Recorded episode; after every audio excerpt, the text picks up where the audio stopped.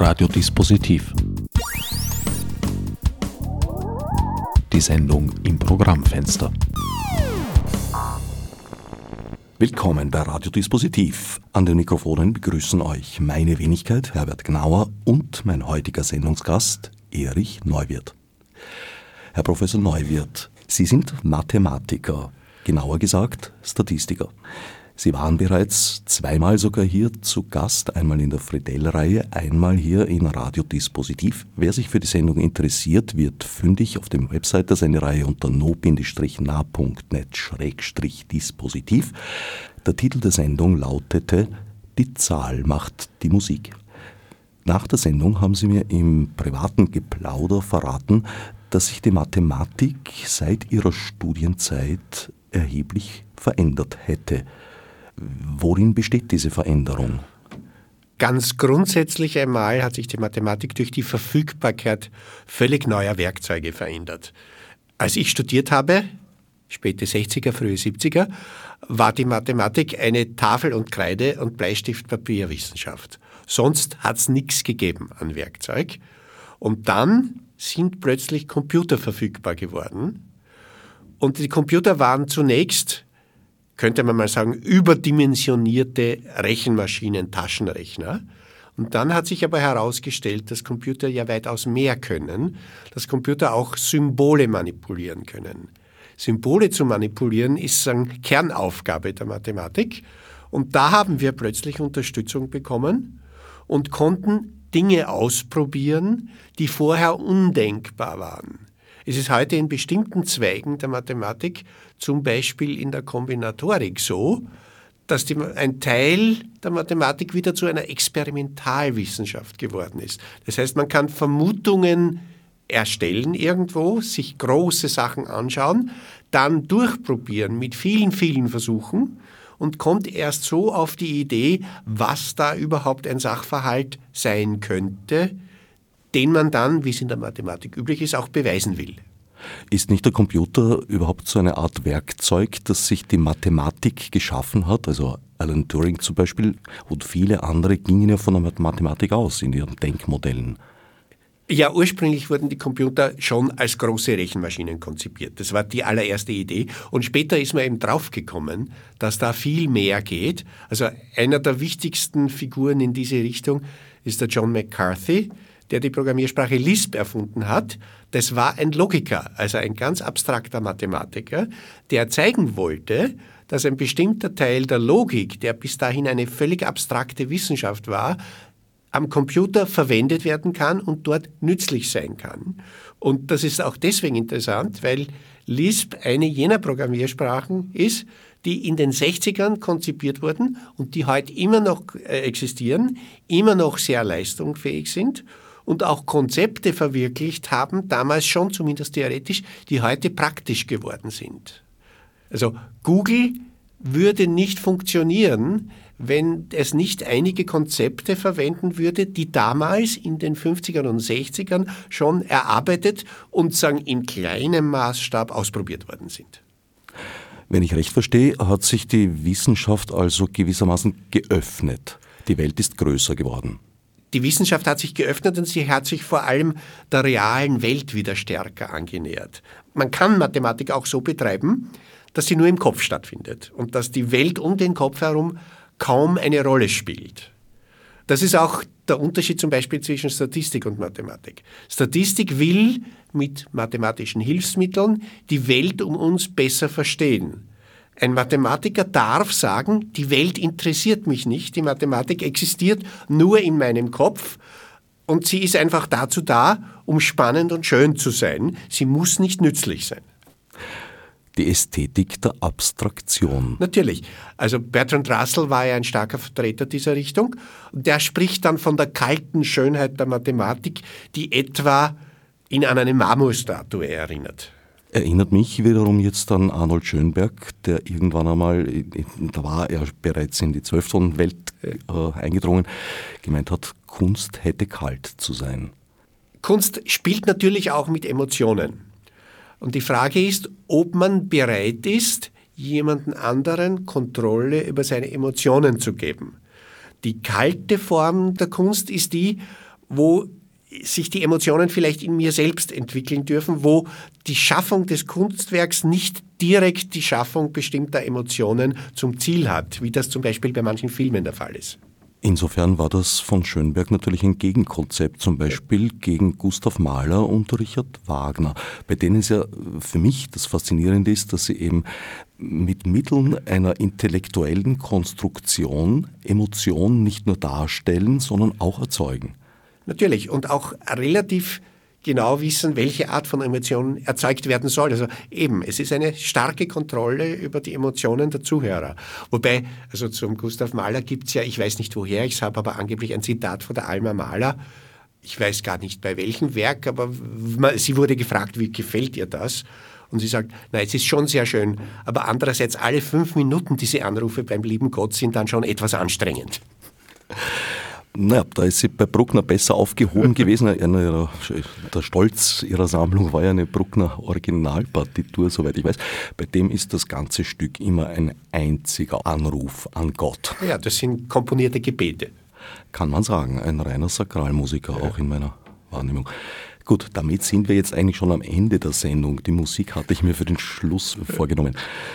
Wollen wir uns vielleicht noch mal kurz zur Mathematik und eigentlich insbesondere zu Ihrem Spezialgebiet der Statistik zurückkehren, die ja eine Art Teildisziplin ist? Oder würden Sie das, wie Sie es jetzt angedeutet Nein, als Teil würde, da würde also ich, ich habe ja drei Hüte. Ich bin Statistiker, Mathematiker und Informatiker. Und das Hutwechseln ist sehr wichtig und wenn man aber so zwischen den Welten lebt, entwickelt man dann ein Gespür dafür, was die verschiedenen Denkhaltungen sind. Also das Verhältnis von Statistik und Mathematik ist für mich ein ähnliches wie zwischen Mathematik und Physik. Man kann Physik ohne Mathematik nicht betreiben, aber Physik ist nicht Mathematik und sie ist nicht Teil der Mathematik. Und genauso ist es in der Statistik. Statistik ohne Mathematik ist kaum möglich, abgesehen von winzigen Kleinigkeiten, aber das Herangehen oder die, die Problemfamilie, die ich behandeln will, ist in der Statistik eine völlig andere als in der Mathematik. Also Differentialrechnung in der Mathematik wurde auch wegen der Physik erfunden, hat sich dann aber verselbstständigt. Und in der Statistik haben wir auch Modelle, die man mathematisch beschreiben und beherrschen muss. Das Ziel ist aber dann, etwas anderes damit zu erklären.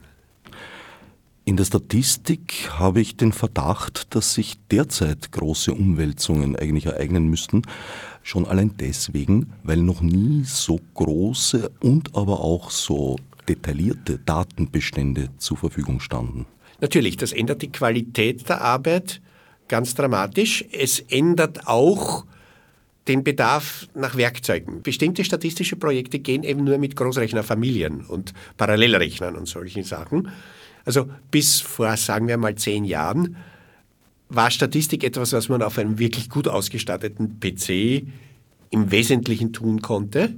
Die Riesendatenmaterialien von heute, da geht es einfach nicht mehr. Man muss bestimmte Dinge, braucht man eben ein, ein Netzwerk von Rechnern mit 100 oder auch mehr Knoten. Das heißt aber, andererseits ist die Konsequenz, dass der mathematische Sophistiziertheitsgrad der Methoden gar nicht mehr so hoch sein muss. Es wird ein stärkerer Brute-Force-Ansatz. Also wir können einfach so viel rechnen, dass die Einzelrechnungen durchaus einfach sein können. Durch die Zusammenfassung der Operationen entsteht erst die Komplexität. Erst vor, glaube ich, zwei oder drei Wochen war der Forschungschef von Google in Wien zu Gast. Und der hat also auch erzählt, wie Übersetzungsprogramme äh, bei Google, wie das jetzt funktioniert, wenn man ja eingibt, sagt Translate. Und das ist einfach nur große Assoziationstabellen aus riesengroßen Datenmengen. Die haben einfach viele Dokumente, die es mehrsprachig gibt und suchen nach korrespondierenden Stellen. Da ist früher hat man geglaubt, da muss viel Grammatikwissen und so drinstecken. Stellt sich heraus, das hilft alles nichts. Die Hauptqualität der Übersetzung entsteht durch die Riesendatenmengen. Da war eine Geschichte auch ganz lieb, die machen auch jetzt Bilderkennung, automatisches Erzeugen von Untertiteln unter Bildern. Also der große Qualitätssprung war, wie sie von 100 Millionen Bilder auf eine Milliarde Bilder übergegangen sind. Die haben die in der Datenbank, da wird versucht, das Gemeinsame herauszudestillieren und dann schreibt er wirklich Untertitel, der sagt, das ist jetzt eine Katze, die über, auf einen Baum klettert oder solche Sachen. Das funktioniert über Bilderkennung und Auswertung. Na, zu den Bildern werden diese Untertitel automatisch dazugeschrieben. Ja?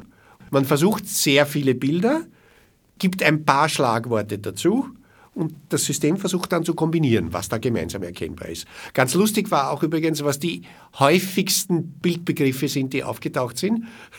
Es waren Gesichter von Menschen und Katzen. Wenn ich recht verstehe, gibt es in der Statistik schon mal zwei grundsätzliche Arten von Datenquellen. Die einen würde ich als harte bezeichnen, das sind messbare Daten, Temperatur und so weiter. Die anderen sind eher weich bis sehr weich. Da geht es um menschliches Verhalten. Grundsätzlich haben so ziemlich alle Menschen, die ich kenne, und das sind doch einige, die in Studienzeiten oder sonst irgendwie zwischendurch sich als Meinungsumfrager verdingt hatten, Dinge berichtet, die mich darauf schließen lassen, dass äh, in gängigen Meinungsumfragen zumindest ein Drittel bis die Hälfte aller Daten eigentlich überhaupt keine wirkliche Grundlage haben, sondern von den umfragenden Personen schlicht und einfach erfunden wurden. Das kann man jetzt mathematisch bis zu einem gewissen Grad herausrechnen, gibt aber eine bestimmte Unschärfe. Was wir im Moment erleben, ist, dass die Beobachtung von Einzelpersonen in einem Ausmaß möglich ist. Mir hat gestern ein Freund äh, gezeigt, der in dem Bereich tätig ist, was alles ausgewertet werden kann, allein durch die Cookies, die sich beim Surfen im Internet auf dem Rechner ansammeln und die dann für andere Firmen, Betreiber, wie auch immer, Institutionen auch öffentlich sind und ausgelesen werden können. Also man hat ständig seine Spur bei sich, wenn man durchs Netz wandelt. Dadurch ergibt sich ein Beobachtungsgrad, der ja eigentlich, naja, irgendwann einmal wahrscheinlich 100 Prozent der Menschheit umfassen wird. Jetzt hat man ein Sample von 100 Prozent und müsste dann eigentlich, ja, macht das die Statistik komplizierter oder einfacher? Es ist die Frage, was man herauslesen will.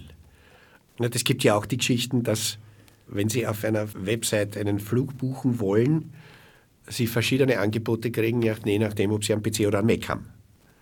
Da brauche ich nicht einmal Cookies, sondern das sagt ja der Browser schon. Wo jetzt sehr viel geschieht oder versucht wird mit statistischen Methoden, ist eben sagen, einteilen in Gruppen, um Dinge besser verkaufen zu können. Also maßgeschneiderte Angebote. Es wird Ihnen ja auch schon aufgefallen sein, wenn Sie bei Amazon einmal was nachschauen, kriegen Sie dann auf 20, 30 anderen Webseiten, die Sie besuchen, plötzlich genau Informationen zu dem, was Sie einmal nachgeschaut haben. Das rennt natürlich über Cookies.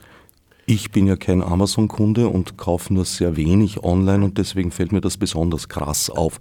Ja, das sind Bereiche des Websites, die als Kästen vermietet okay. werden. Und da ich aber nur bei zwei, drei Händlern ja. jemals online gekauft habe, bekomme ich auch immer nur die Banners von eben diesen zwei, dreien angezeigt und dadurch ist es besonders auffällig. Es ist allerdings im Moment auch noch in einer bisschen dummen Art und Weise, weil ich bekomme vor allem dort Sachen, die ich entweder schon gekauft habe oder mich entschlossen entschlossen habe, doch nicht zu kaufen.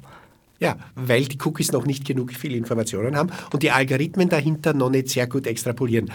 Das ist übrigens auch ein schönes Beispiel dafür, über die, sagen wir, Zweigesichtigkeit der Statistik. Statistik kann man einerseits dazu verwenden, um Individualprognosen zu erstellen, was in dem Fall das ist, was man will, oder aber auch, um sich Übersicht zu verschaffen, um aus einer Flut von Daten wesentliche Informationen, die aber irgendwie die Gesamtheit der Daten beschreiben und die am Einzelfall gar nicht interessiert sind.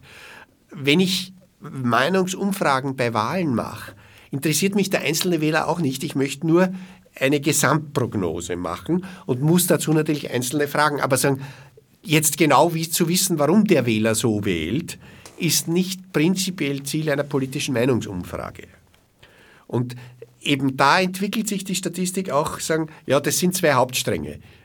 Prognosen für Einzelfälle oder für ganz kleine Untergruppen oder möglichst gute Komprimierung, dass man auch zum Beispiel sagen kann, in 95 Prozent der Fälle wird der Wert in folgendem Bereich liegen. Ein Beispiel im Bekanntenkreis die 20- bis 30-Jährigen, also die in dem Alter, wo man typischerweise heiratet. Im Einzelfall ist eine Prognose, wer heiraten wird im nächsten Jahr oder nicht. Sehr, sehr schwierig. Und da wird auch die Trefferquote nicht so hoch sein. Wenn man aber sagt, in Österreich werden im nächsten Jahr ca. 40.000 Ehen geschlossen werden, dann ist es mit relativ großer Sicherheit richtig. Und da muss man eben genau unterscheiden, wenn man Statistik sagt, was meint man jetzt? Meint man so Fragen, die in Prozentsätzen von mittelgroßen bis großen Gruppen rechnen? Oder meint man wirklich, diese Person hat die und die Eigenschaften und von Personen mit diesen Eigenschaften, die aber, Gruppe ist aber sehr klein, werden 80 Prozent im Laufe des nächsten Jahres was Bestimmtes tun.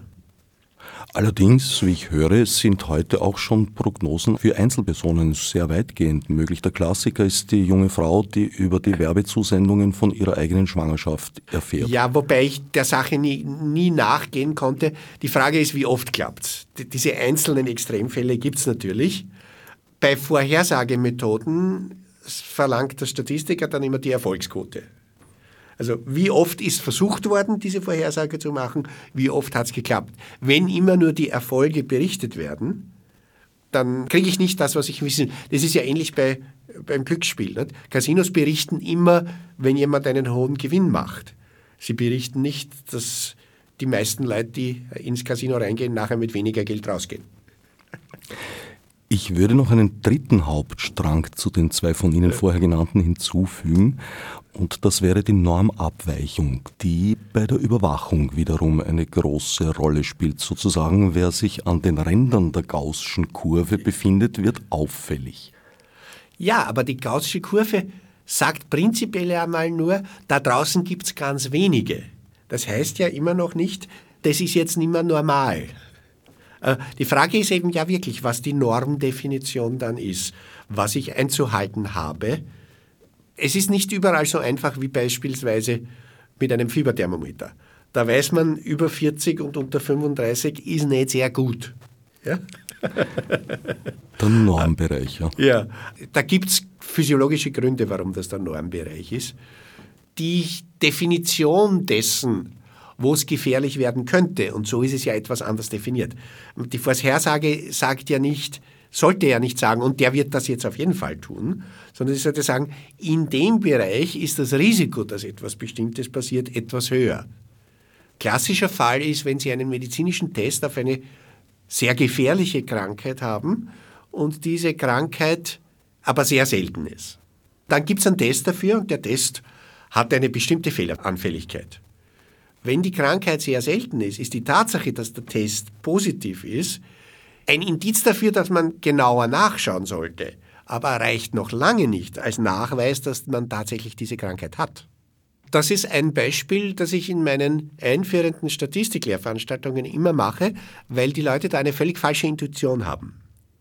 Der Fehlschluss ist, wenn wir einen Test haben, der jeweils eine Fehlerwahrscheinlichkeit von 1% hat. Also bei 1% der Gesunden sagt er, die sind krank und bei 1% der Kranken sagt er, die sind gesund, fälschlich.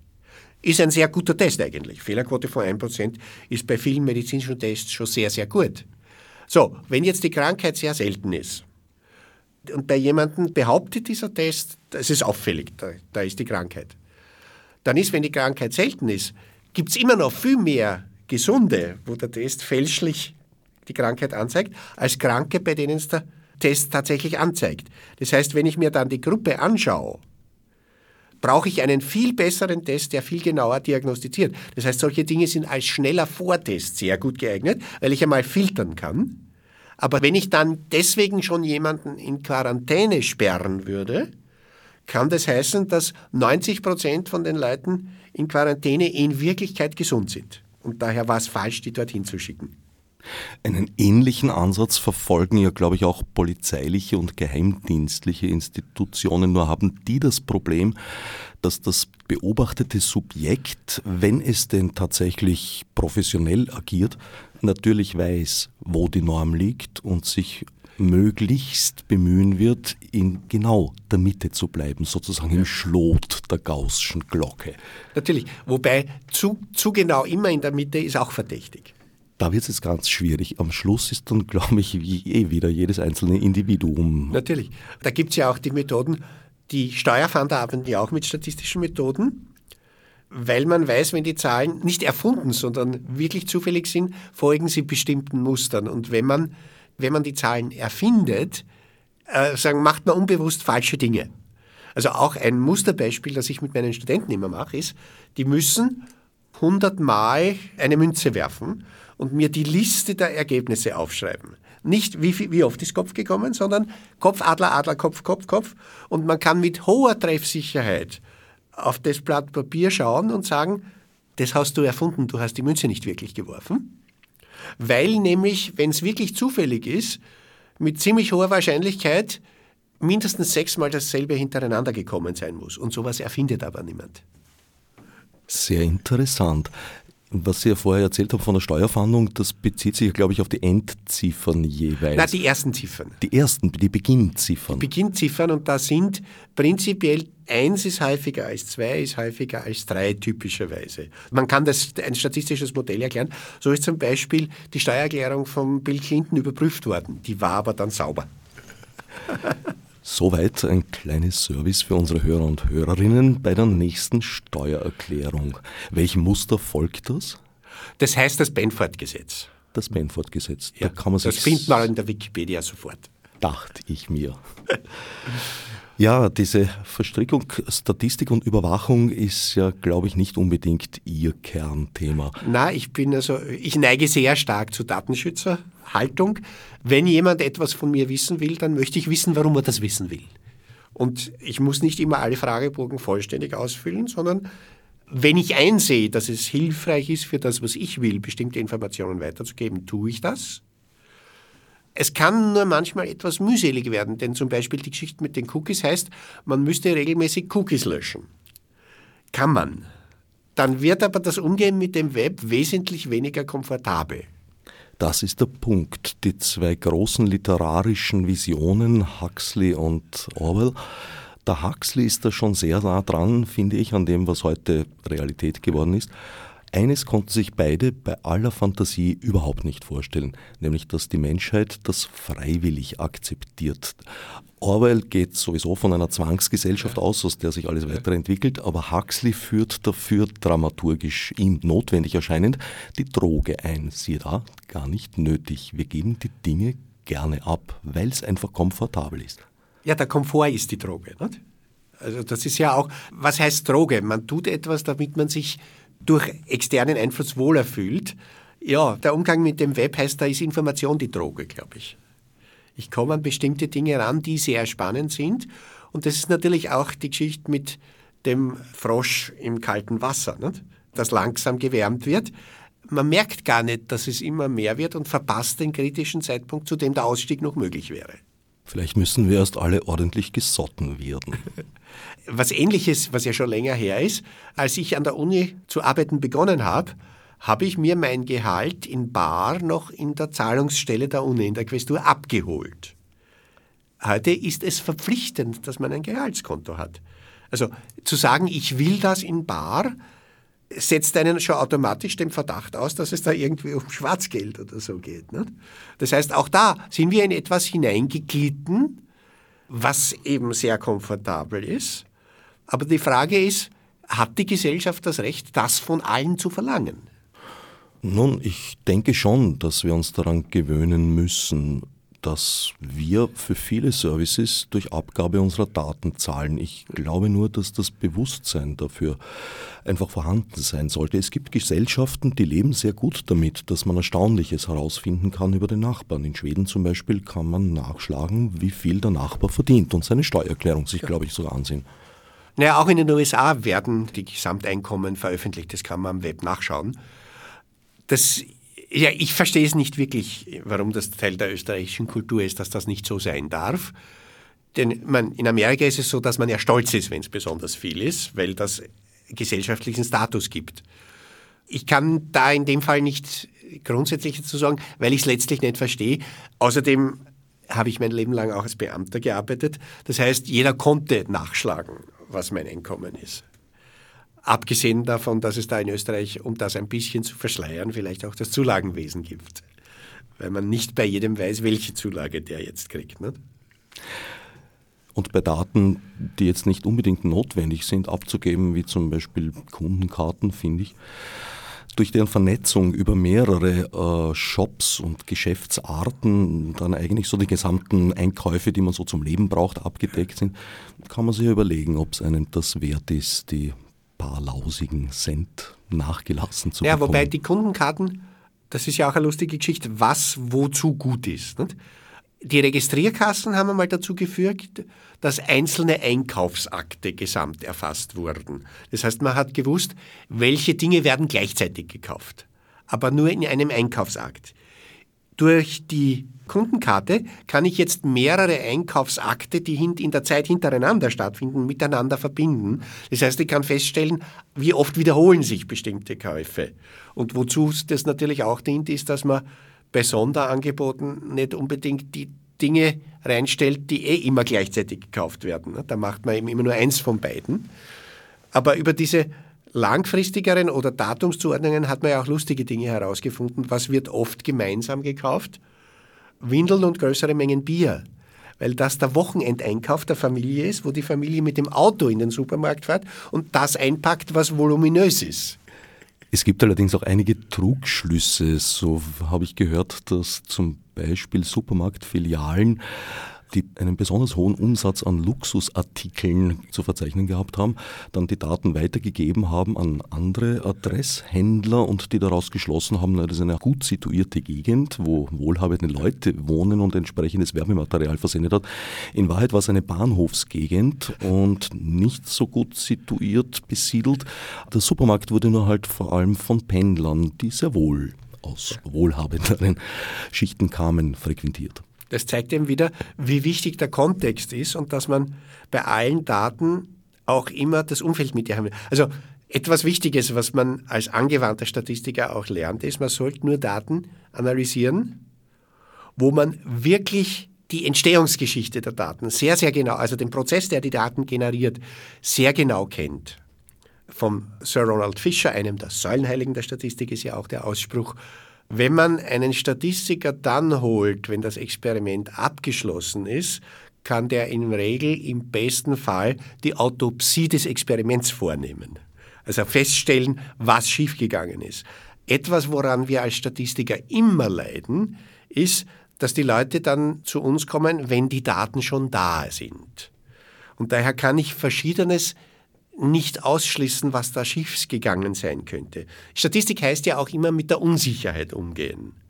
Und da muss ich aber den Prozess kennen, um zu verstehen, welche Art von Unsicherheit es gibt. Also ich musste mehrfach Leute aus statistischen Beratungsgesprächen rausschmeißen, ist übertrieben, aber doch freundlich hinauskomplimentieren, weil die Daten eben so erhoben waren, dass man damit nichts anfangen konnte. Man kommt zu ihnen gelaufen, denkt, man bringt einen Datenschatz, aber leider nicht ausreichend fundiert. Und vor allem nicht geeignet, die Fragen, um die es eigentlich geht, zu beantworten. Also Experimental Design heißt es bei uns, heißt, man geht von der halbweichen Fragestellung aus und plant, welches Experiment muss man machen, um diese Frage halbwegs solide beantworten zu können. Wenn die Daten schon mal da sind. Also zu mir ist einmal ein Mediziner gekommen, der wollte eine Triageentscheidung von mir. Also den behandle ich, äh, weil sich's lohnt. Der stirbt sowieso, braucht man nicht behandeln und der andere wird von selbst gesund. Das ist die klassische Triage. Da ist es um Leberkrankheiten gegangen und der wollte, dass ich ihm den Algorithmus, wie er das machen soll, entwerfe und hatte genau sieben Messwerte.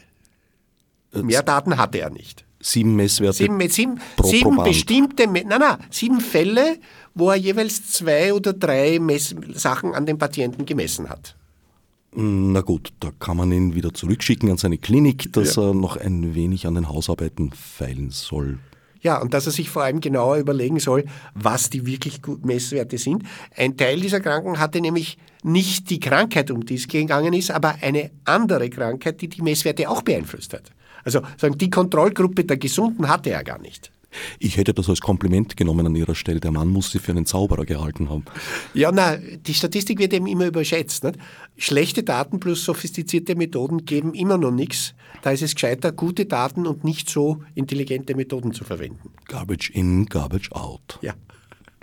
Aber ist es nicht eh so, dass heutzutage bei ganz vielen Entwicklungen von Anfang an die Statistiker und die Juristen natürlich am Tisch sitzen, wenn es zum Beispiel um Algorithmen geht? Immer noch zu wenig, aber ich meine, es wird langsam besser, aber es gibt schon aus der Schule plaudernd, wenn wir Statistiker beieinander sitzen, dann ist es schon so, dass ich erst unlängst bei einer Konferenz gehört habe, von dem, was in der Medizin publiziert wird als Studien, sind 80 bis 90 Prozent der Studien kann man gleich vergessen. Das ist nicht schlüssig und in manchen Fällen durchaus auch gefährlich, was da drinnen steht. Selbst wenn es nach Stand der Technik gemacht wird, dass es da zusätzliche Probleme noch gibt, weil die Leute schludrig arbeiten. Also da hat es einen klassischen Fall gegeben, Adil Potti heißt der, da sind einfach nicht absichtlich, aber Zeilen in Tabellen vertauscht worden und verrutscht und beim Zusammenführen sind dann eben Daten zusammengeführt worden, die gar nicht zusammengehören. Und es war aber eine Zeit lang, war der ein großer Star in der Medizin, weil er behauptet hat, er kann mit Gentechnik maßgeschneiderte Krebstherapien machen. Es hat sich nicht nur Ihre Wissenschaft sehr stark verändert in den letzten Jahrzehnten und sich beschleunigend in den letzten Jahren, sondern auch die Ausbildung, womit wir beim zweiten großen Thema der heutigen Sendung wären. Ja, da gibt es zwei Themen, die sehr wichtig sind. Wie schaut es in der universitären Ausbildung aus? Aber die universitäre Ausbildung baut ja auf auf dem, was vorher in den Schulen geschieht. Und da ändert sich's, aber meinem Geschmack nach nicht schnell genug. Insbesondere zum Beispiel im Mathematikunterricht. Äh, ganz simpel gesagt, geschieht dort viel zu wenig Statistik zum Beispiel. Warum? Wenn jemand später Technik studiert oder einen technischen Beruf ergreifen wird, dann braucht er sehr viel der klassischen Mathematik. Das ist aber nur eine kleine Gruppe der Schüler.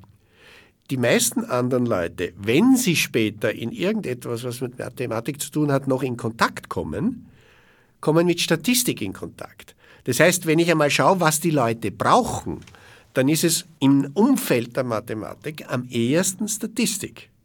Das spiegeln die Lehrpläne aber wirklich nicht wider, denn wenn Sie sich anschauen, Oberstufe, da ist viel Infinitesimalrechnung Rechnung und verpflichtend. Statistik ist nicht sehr viel und es wird sehr oft auch gar nicht wirklich durchgenommen, weil es die Lehrer einfach nicht machen. Es gab ja jetzt die Vorschularbeit, die Probeschularbeit für die Zentralmatura. Die Beispiele, die katastrophal ausgegangen sind, waren die im Umfeld der Statistik und der Wahrscheinlichkeitsrechnung. Wäre das nicht auch im Sinne einer Zivilgesellschaft ein Muss, einfach um beurteilen zu können, Natürlich. was einem an Statistiken vorgesetzt wird. Weil ähm, in aller Regel muss ich feststellen, dass fast jede statistische Grafik, die mir so begegnet, ja. und ich verstehe wirklich nicht viel von dem Thema, ja. zumindest einen wesentlichen Parameter verschweigt. Meistens ist es schon die Größe des Samples. Und ja, oder auch bestimmte Dinge absichtlich unterschlägt. Ja? Also es gibt ja ein Buch How to Lie with Statistics, das ist schon uralt. Da geht es auch darum, wie man bei Grafiken schummelt, um einen bestimmten Eindruck zu erzielen. Da gehört kritisches Bewusstsein geschärft. Es hat auch mit politischer Bildung zu tun. Was jetzt in Wien gerade mit dem Wahlrecht passiert ist, das gehört im Mathematikunterricht behandelt. Das kann man nämlich durchrechnen und man kann sich überlegen, was da passieren könnte. Und natürlich hat sich da die Möglichkeiten auch in der Schule beispielsweise geändert, weil man diese Wahlrechtsgeschichten mit einer Tabellenkalkulation Szenarien durchspielen kann. Das war, bevor es den Computer in den Schulen gegeben hat, nicht möglich. Allerdings sind die Computer in den Schulen meistens immer noch in Speziallabors, das heißt, es bedarf der Vorausplanung. Stellen Sie sich eine Schule vor, wo man immer vorausplanen muss, ob man heute Papier und Bleistift verwenden wird oder nicht. Das würde den Unterricht dramatisch ändern. Ähnlich ist es mit dem Computer. Der Computer ist erst dann in der Schule angekommen, wenn man nicht mehr drüber nachdenken muss, ob er jetzt zur Verfügung steht. Man muss ihn nicht jedes Mal brauchen, aber wenn man auf die Idee kommt, das möchte ich damit machen, dann sollte er einfach da sein. Und deswegen sind beispielsweise auch Tablets bedeutsam, weil die können immer da sein. Es geht nicht um die bestimmte Technologie, sondern es geht um die Verfügbarkeit eines Hilfsmittels für einen bestimmten Zweck. Als kleiner Hinweis für Hörer und Hörerinnen, die das vielleicht in der Zukunft aus dem Archiv hören mögen. Wir schreiben das Jahr 2015 und soeben hat die Wiener Stadtregierung mittels, ich glaube man kann schon sagen, Kauf eines grünen Abgeordneten die Einführung eines minderheitenfreundlichen, also politische minderheitenfreundlichen Wahlrechtes verhindert. Wobei ich schon unterstelle, dass da die handelnden Personen das sich sehr wohl durchrechnen ließen und genau Natürlich. deshalb so gehandelt haben. Wobei, ich würde gar nicht minderheitenfreundlich sagen. ich würde sagen, nicht mehr so mehrheitsbegünstigend. Ist unser Wiener Wahlrecht so mehrheitsbegünstigend? Man kann mit 42 Prozent der Stimmen die absolute Mehrheit der Mandate erreichen. Mit ein bisschen über 42 Prozent. Also die besondere Feinheit beim Wiener Wahlrecht ist ja, das ist immer noch jenes Wahlrecht, auf dem man jetzt beharrt, das Kreisky 1971 im Bund endlich abgeschafft hat, weil es dort die SPÖ benachteiligt hat.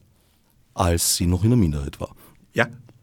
Und welche Verbesserung hätte das jetzt gebracht? Wie viele Prozent der also, Wählerstimmen hätten hier jetzt? Wenn man wirklich das von der Nationalratswahlordnung überträgt, was auch schon viele Bundesländer gemacht haben, noch nicht alle, dann wären es ungefähr drei oder vier Mandate weniger für die SPÖ. Eins der Probleme ist ja, dass die Stimmen für die Kleinparteien rausfallen. Das heißt, man muss ja sagen, es gibt auch unwirksame Stimmen. Eine Partei, die keine 5% erreicht, ist nicht im Ermittlungsverfahren. Das heißt, um diesen Prozentsatz werden die Stimmen der anderen Parteien aufgewertet. Was mich seit sehr vielen Jahren immer wieder stört, weil ich oft zu dieser Fehlergruppe zähle, ist die eigentlich überhaupt nicht Berücksichtigung von ungültigen Stimmen, was ein demokratisches Statement ist. Wenn ich nicht zur Wahl gehe, kann es jetzt heißen, okay, das ist bewusste Verweigerung oder einfach Faulheit. Aber wenn ich hingehe und eine ungültige Stimme abgebe, kann es immer noch heißen, ich bin ein Trottel und nicht fähig, den Wahlzettel auszufüllen. Aber im Großen und Ganzen, bei mir ist es ein Statement, dass ich mit der angebotenen Auswahl nicht zufrieden bin. Das schlägt sich aber, glaube ich, auch so in den internen Bewertungen nicht wirklich nieder. Na, das ist auch relativ schwierig, wobei da gibt es schon auch interessante Ansätze. Also ich glaube, die Wahl zum Deutschen Reichstag ganz am Anfang, wie der erst geschaffen wurde, war so, pro 25.000 Stimmen gibt es ein Mandat. Das wäre also dann die harte Antwort auf dieses Problem. Und wenn weniger Leute wählen gehen, gibt es weniger Mandate. Die Frage ist natürlich, kann eine Nationalversammlung dann noch funktionieren, wenn weniger Leute drin sind. Es gibt ja eine gewisse Menge an Arbeit, die auf jeden Fall getan werden muss. Wobei, also um ins Politische abzuschweifen, da gibt es ja ein Problem, dass das österreichische Parlament ja sehr schwach zusätzlich ausgestattet ist. Das deutsche Parlament hat ja einen sehr großen wissenschaftlichen Stab. Das sind einfach Leute, die dort angestellt sind, um Entscheidungsgrundlagen für die Politiker zu liefern. Vergleichbares haben wir in Österreich nicht zu bieten. Also einen, einen wissenschaftlichen Stab gibt es nicht. Es gibt die persönlichen Mitarbeiter. Aber nicht Qualifikationsprofile, da braucht man auch Statistiker, Physiker, Energiefachleute und solche Sachen. Das heißt, in Deutschland ist es institutionell vorgesehen, dass Beratungsgremien vorhanden sind. Dass es professionell ausgewiesene Fachleute gibt, die keine Abgeordneten sind und den Abgeordneten zur Seite stehen. Da hat es ja dann den absurden Fall gegeben, dass eben die Dissertation vom Gutenberg im Wesentlichen aus Dingen bestanden hat, die er sich vom wissenschaftlichen Dienst des Parlaments hat schreiben lassen. Not das. Steht einiges an Perspektiven. Die wünschenswerten Ansätze für eine Reform des Bildungswesens beginnen also bereits in der Schule. Ja, und vor allem, da fehlt uns eine große Diskussion, finde ich, in Österreich. Nämlich, dass wir wirklich einmal breitflächig diskutieren, was wir denn von der Schule erwarten. Und nachdem die erste PISA-Studie, die zweite gelaufen ist, wurde ja nur darüber geredet, wir haben schlecht abgeschnitten, vor allem nach der zweiten. Niemand hat darüber geredet, oder viel zu wenig Leute, was misst PISA eigentlich? Ist uns das wichtig? Wollen wir in konkret diesen Disziplinen auch wirklich möglichst zur Spitze gehören oder reicht es nicht eh, wenn wir da halbwegs ehrenvoll abschneiden und nicht zur Spitze gehören? Also diese ganzen international standardisierten Tests messen ganz bestimmte Dinge, die sind klar definiert und es ist immer schlecht, wenn man da ganz weit unten ist. Aber die Entscheidung zu sagen, das ist uns nicht wichtig, dort Spitze zu sein, die sollte möglich sein. Dazu müssen wir aber darüber diskutieren, was da eigentlich gemessen wird. Also viele dieser Studien, vor allem PISA ist ausgerichtet auf, was muss jetzt nach der Schule jemand können, um im Beruf überleben zu können und auch politisch halbwegs mit Informationen umgehen zu können. Also man könnte vereinfachend auch sagen, PISA misst die Fähigkeit, technische Handbücher und Zeitungen sinnverstehend zu lesen. Ist wichtig, ist aber wohl nicht das Einzige, worauf Bildung abzielen sollte. Sie vermissen also den, den sozusagen humanistischen Anteil. Ja, und auch sagen, eine genauere Spezifikation, was ist uns wichtig. Also das mit dem humanistisch und naturwissenschaftlich ist ja teilweise ein konstruierter Gegensatz. Also ich halte die Bezeichnung Geisteswissenschaften für eine Beleidigung der anderen. Denn wir brauchen ja auch Geist, wir Naturwissenschaftler. Also ich habe einen lieben Kollegen, der spricht immer von Buchwissenschaften. Und das trifft es dann ganz gut, denn viele dieser Wissenschaften könnten ohne Buch nicht existieren. Gibt es Wissenschaften, die ohne Buch existieren könnten? Die Turnwissenschaften, aber auch da nicht, nein, stimmt nicht. Ja, aber sagen, der Hauptforschungsgegenstand findet in Büchern statt. Nicht? Ich meine, Buch als Aufzeichnungsmedium brauchen alle, aber Literaturwissenschaft ohne Buch gibt es einfach nicht. So es, meine ich es jetzt eher. Es diversifiziert sich. Meine Mutter war als Chemikerin noch Dr. Phil. Wobei ich jetzt unterstelle, dass in der naturwissenschaftlichen Ausbildung das jetzt nicht nur eine institutionelle Trennung war, sondern auch eine geistige, dass man sozusagen die Philosophie, sie musste dann natürlich noch Philosophievorlesungen auch belegen, äh, tatsächlich aus dem Fach immer weiter hinausgedrängt wurde. Das hat mit der Situation, wie man in der Forschung Karriere macht, zu tun. Aber ich selbst auch, bin auch noch Dr. Phil und ich musste auch ein Philosophikum ablegen. Das war 19 74. Und ich habe mich zunächst darüber geärgert, aber dann war ich schon der Meinung, es hat mir auch im Umgang mit meinem Fach als Teil der Wissenschaften insgesamt etwas weitergeholfen. Ich musste mich noch mit Fragen auseinandersetzen für diese Prüfung. Der leichte Zwang, mir Bestimmtes zu überlegen, was mit dem Prüfer vereinbart wurde, also das grobe Rahmengebiet ist natürlich etwas, was vereinbart wurde, ja, hat mir dann schon geholfen, über Dinge nachzudenken, die sich im Nachhinein als nicht so blöd erwiesen haben.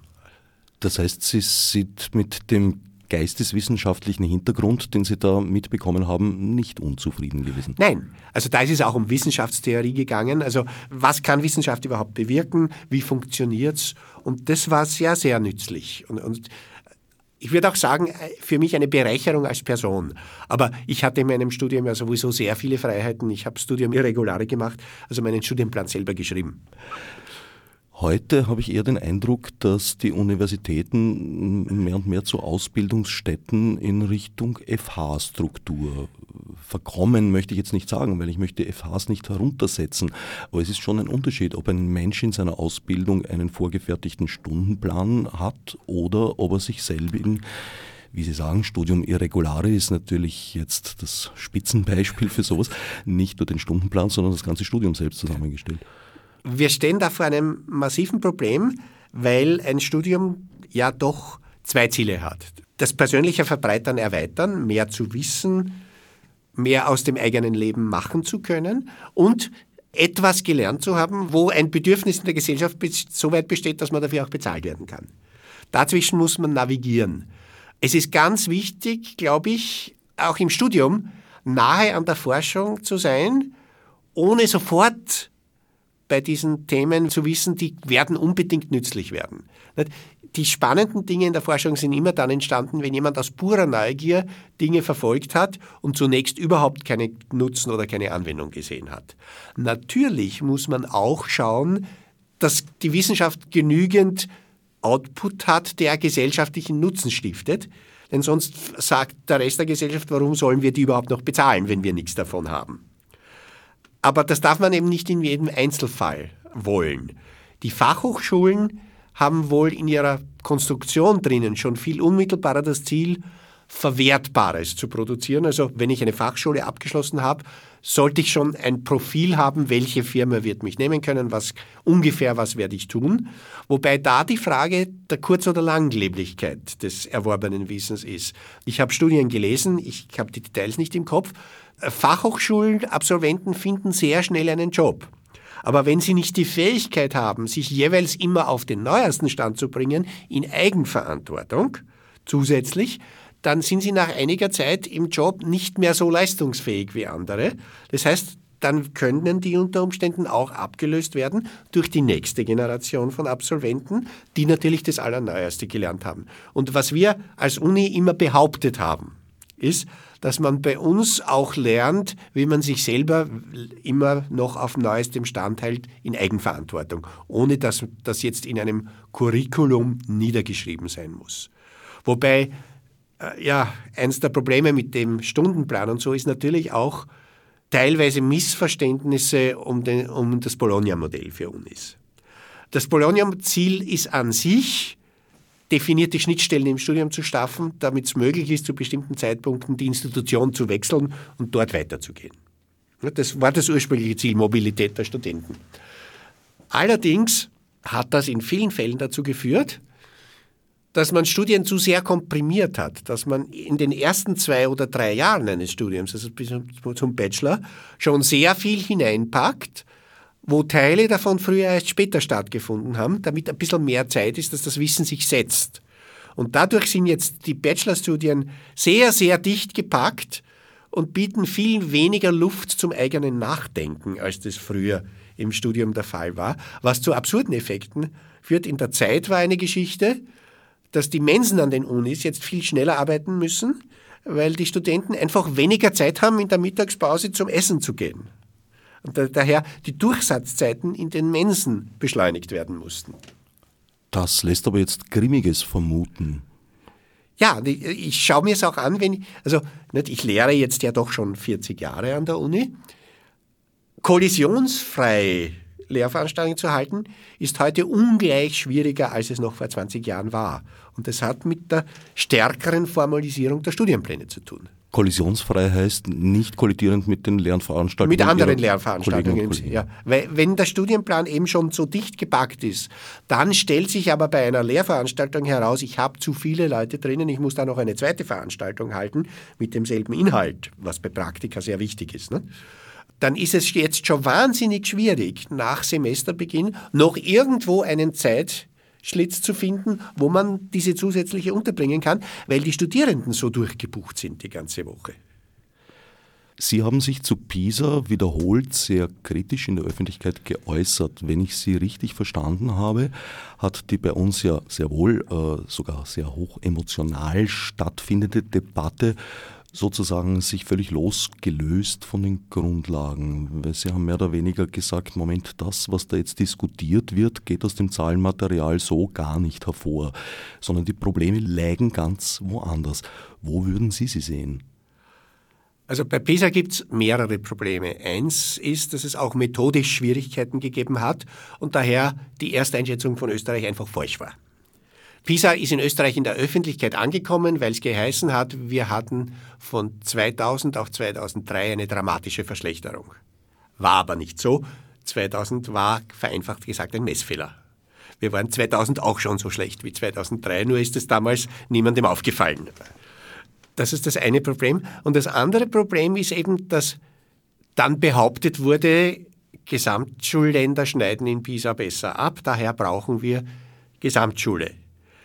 Das stimmt so nicht, denn es gibt sehr wohl auch Gesamtschulländer, die nicht so gut abschneiden. Also Dänemark ist ein Gesamtschulland und schneidet ungefähr so gut ab wie wir.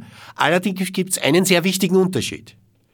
Die Streuung der Werte bei PISA ist in Gesamtschulländern wesentlich geringer als in Ländern mit einem breiter differenzierten Schulsystem im Sinne von differenzierte Schulformen. Das heißt, was durchgängig ist, und das stimmt eigentlich überall, ist, dass Gesamtschulländer die Schüler homogener machen bezüglich der Leistung. Und das ist jetzt eine politische Entscheidung, ob wir das wollen. Ob wir sagen, uns sind mehr Spitzenleistungen wichtig, wir nehmen dafür in Kauf, dass wir auch am unteren Ende der Verteilung mehr haben. Oder uns ist ein homogenes Bildungsniveau bei unseren Schülern sehr, sehr wichtig. Und diese Diskussion hat aber nicht stattgefunden. Es ist immer nur über den Mittelwert von PISA gesprochen worden und nicht über die Streuung der Werte. Es gibt aber einen Ausspruch über Statistik, der sogar sagt, der Mittelwert ist weitaus weniger wichtig. Die Statistik ist dazu da, um sich mit Streuung zu beschäftigen. So oder so scheint das Ergebnis ja dann desaströs gewesen zu sein in beiden Jahren. Was würden Sie ganz kurz empfehlen, um da Abhilfe zu schaffen? Also desaströs ist übertrieben. Ich finde, also wir sollten überhaupt nicht unbedingt PISA-Sieger werden wollen. Was PISA liefern kann, und das geschieht viel zu wenig, man muss sich viel differenzierter die einzelnen Themenkapitel anschauen. PISA zeigt zum Beispiel auch, dass wir im Fach Mathematik vor allem in der Ecke Statistik besonders schlecht abschneiden. Das heißt, man könnte sich Aufgabentypen anschauen, wo wir und da sagen, wenn uns das wichtig ist, dann sollten wir vielleicht die Lehrpläne entsprechend ändern und darauf eingehen. Also diese diese Generaldiagnose, wir sind gut oder wir sind schlecht, das halte ich für eine Fehlinterpretation und so war es PISA eigentlich auch nicht gemeint. PISA soll ein Differenzierungsinstrument sein, das uns Teilaspekte besser verständlich macht. PISA misst ja zum Beispiel bei Sprache nur Lesen, nicht Schreiben. Wenn es aber wichtig ist, dass die Leute sich ausdrücken können, dann hat das mit PISA nichts zu tun, weil PISA das nicht misst. Wollen wir selber so etwas designen? Die Bildungsstandards versuchen das ja auch ein bisschen. Aber die Fähigkeit zu einem Thema, sich verständlich, richtig, präzise zu äußern, ist eine sehr wichtige Kommunikationsfähigkeit, wo es wahnsinnig schwer ist, überhaupt einen standardisierten Test zu entwerfen. Das klingt doch einigermaßen eigenartig, jetzt sozusagen nur die passive Sprachbeherrschung, das Lesen abzutesten, nicht aber die aktive. Weil es viel schwieriger ist, Messverfahren zu entwerfen und bis er gesagt hat, wir testen das, was wir testen können. Aus der Med-Uni hat mich unlängst die Klage erreicht, dass ja erstens einmal die Studenten und Studentinnen eben nicht mehr als Teil des Studiums unter anderem auch lernen, sich selbst zu organisieren sondern auch das Problem bestünde, dass alle, die die Studieneingangsprüfung geschafft haben und das Studium antreten, dieses Studium auch beenden sollten, tunlichst, weil sonst die Med-Uni kein Geld mehr dafür bekommt. Das heißt, die Leute würden durch die Studien, der Ausdruck war, getragen, was die Qualität der Ausbildung wahrscheinlich jetzt nicht wirklich verbessert. Dazu ist ja noch eine andere Geschichte, der Studieneignungstest für die Medizin ist ja bewusst nicht so konzipiert, wer hat das beste Potenzial, ein guter Arzt zu werden, sondern wer hat das beste Potenzial, möglichst schnell durchs Studium zu kommen. Das war sozusagen eins der Designprinzipien. Und das Studium etwas ist, ja, wo auch Muße wichtig ist, sich einmal hinzusetzen und nachdenken zu können, dieser Aspekt ist ein bisschen verloren gegangen. Ist das also, auf Ihrer Fakultät auch so? Das ist prinzipiell an allen Unis so. Es ist eine Scheineffizienz, finde ich. Denn äh, was wollen wir? Wir wollen eben Ärzte, die als Ärzte gut sind. Und wenn da jemand im Studium nicht so hervorragend erfolgreich ist oder auch ein bisschen länger braucht für das Studium, heißt das ja noch lange nicht, dass er dann, wenn er fertig ist, nicht ein guter Arzt sein kann. Das war mein Ausgangspunkt. Ich kenne einige Ärzte, die ich für gute Ärzte halte und die gemeint haben, also sie würden durch diese Eignungstests nicht mehr kommen, weil in erster Linie ginge es um Geschwindigkeit und Stressresistenz, was sicher für viele Ärzte ein wichtiges Kriterium ist, aber erstens nicht für alle und zweitens nicht das einzige. Ja, man sollte es wahrscheinlich vom Notfallmediziner, ist es eine wichtige Fähigkeit, aber beim Psychotherapeuten vielleicht nicht so. Das heißt, es hängt von in der Medizin jetzt im Speziellen von einer einzigen Prüfung ab. Man kann sie wiederholen, beliebig oft, allerdings ist, liegt ein Jahr dazwischen. Auch ein Unterschied zu früher, da konnte man ja im Prinzip mit jedem Semesterbeginn zumindest halbjährlich einsteigen. Also diese einzige Prüfung entscheidet darüber, ob jemand Mediziner wird oder nicht. Und wenn er sich dafür entschlossen hat, gibt es eigentlich für ihn gar keinen Weg mehr hinaus. Ja, wobei das mit, den, mit der Zulassung, da hat es ja absurde Effekte auch in Deutschland gegeben, beim Numerus Clausus schon. Ne? Da war für Medizin war der höchstmögliche Matura-Erfolg wichtig. Das hat dazu geführt, dass die Leute, die sehr gut waren bei der Matura, Abitur, dann der soziale Zwang, Medizin zu studieren, war sehr hoch, weil sie gehören ja zu denen, die es dürfen, also sollen sie es gefälligst auch tun. Ne? Da war es dann so, dass zum Beispiel die Mathematik hatte keine Zugangsbeschränkungen was dann zu gewissen Qualitätsverlusten bei den Leuten, die Mathematik studiert haben, geführt haben. Da war es dann noch viel schlimmer, weil man Fächer auch abwählen konnte. Das heißt, man konnte dann sogar Mathematik studieren, wenn man die letzten zwei Jahre im Gymnasium Mathematik schon abgewählt hatte. Wobei das deutsche System insofern noch härter ist durch seine Konsequenz, dass man den Numerus Clausus, seinen Notendurchschnitt ja nie wieder verbessern kann. Das Abitur kann man nicht wiederholen.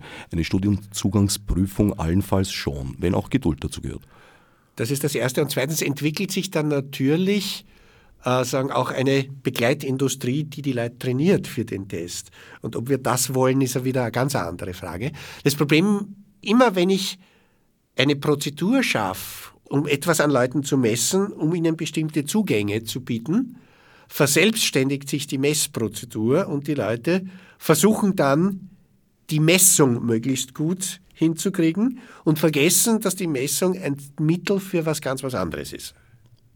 Sie haben vorher gemeint, beim Design der Studienzugangsprüfung im Bereich Medizin hätten diese Kriterien, dass die Leute eben möglichst darauf abgetestet werden, das Studium schnell durchlaufen ja. zu können, eine Rolle gespielt. Waren Sie da in irgendeiner Form involviert? Na, involviert war ich gar nicht und das ist ja auch, sagen, die, die Daten darüber sind Kronschatz, da kommt man ganz schwer ran. Ich wollte einmal die Daten kriegen, wie das mit den Geschlechterunterschieden bei der Medizineraufnahmeprüfung ist, wo ja die Mädeln schlechter abschneiden als die Burschen. Und das, gerüchteweise habe ich es gehört, aber nur bei den österreichischen Studierenden so ist und bei den Deutschen, die sich hier bewerben, nicht so ist. Die Daten, so wie ich sie gerne hätte, um das selbst untersuchen zu können, die kriegt man einfach nicht. Das ist also Ihre Expertise, Ihr Schluss aus dem vorliegenden Test, dass das beim Design eine Rolle gespielt haben muss. Oder? Nein, ich habe mit Leuten gesprochen, die am Design des Tests beteiligt waren, die dann schon sagen, das war eine der Vorgaben. Es geht um Studierfähigkeit. Gut, diese Leute bedecken wir jetzt schützend mit dem Redaktionsgeheimnis. Ja.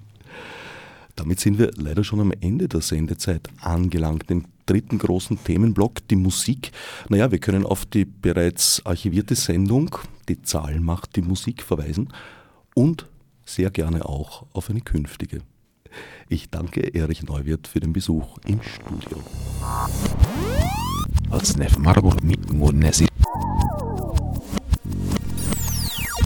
wie ich nicht so psychotarten.